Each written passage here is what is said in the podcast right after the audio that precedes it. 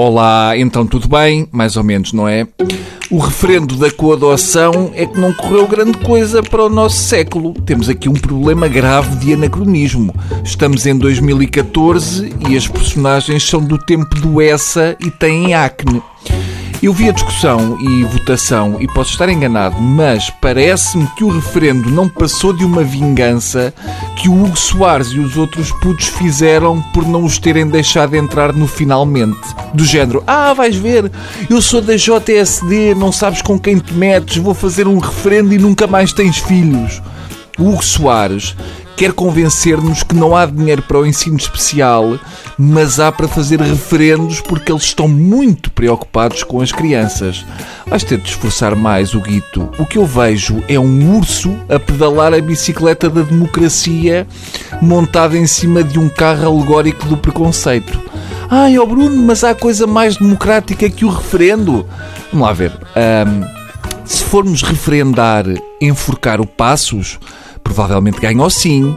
E era uma festa, mas não era muito democrático. Se começamos a referendar os nossos preconceitos, está tudo estragado. Se fizermos um referendo sobre os direitos dos ciganos, negros, homossexuais, íamos ter uma desagradável surpresa, como indicavam as sondagens junto à praça de táxis. O que assusta é que esta malta começa a brincar à segregação cada vez mais cedo. Ainda dizem mal da PlayStation. Antes isso do que andar a brincar ao Civilization com a vida dos outros. Isto é rapaziada que só jogava ao Farmville se em vez de galinhas pudessem ter escravos a apanhar algodão. Num dia, os Jotas do CDS propõem reduzir o ensino obrigatório.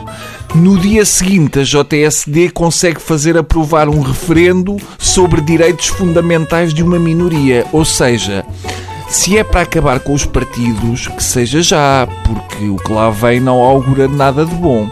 Os pais políticos já não eram grande coisa, mas esta ninhada saiu muito rafeirosa. Claro que os adultos também têm culpa.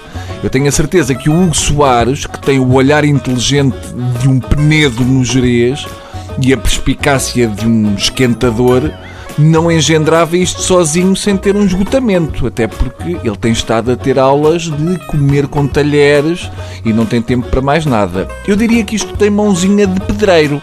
Isto foi a praxe do Hugo para ter direito a um avental. Só tenho pena uh, pelo facto da Assunção Esteves já ter falecido. Senão, ela diria que não havia dinheiro para isto. Provavelmente até foi por isso que não houve o referendo do euro, referendo de pagar ou não o BPN, ou o inadiável referendo sobre a adoção ou coadoção de Jotas por lenhadores russos com doenças. A não ser que o Crato cobre 20 euros por cada boletim de voto, não sei como é que eles vão financiar isto. Agora, não deixa de ser constrangedor o facto de qualquer pessoa da bancada do PSD pode adotar crianças. Eu acho que isso é que merecia um par de referendos.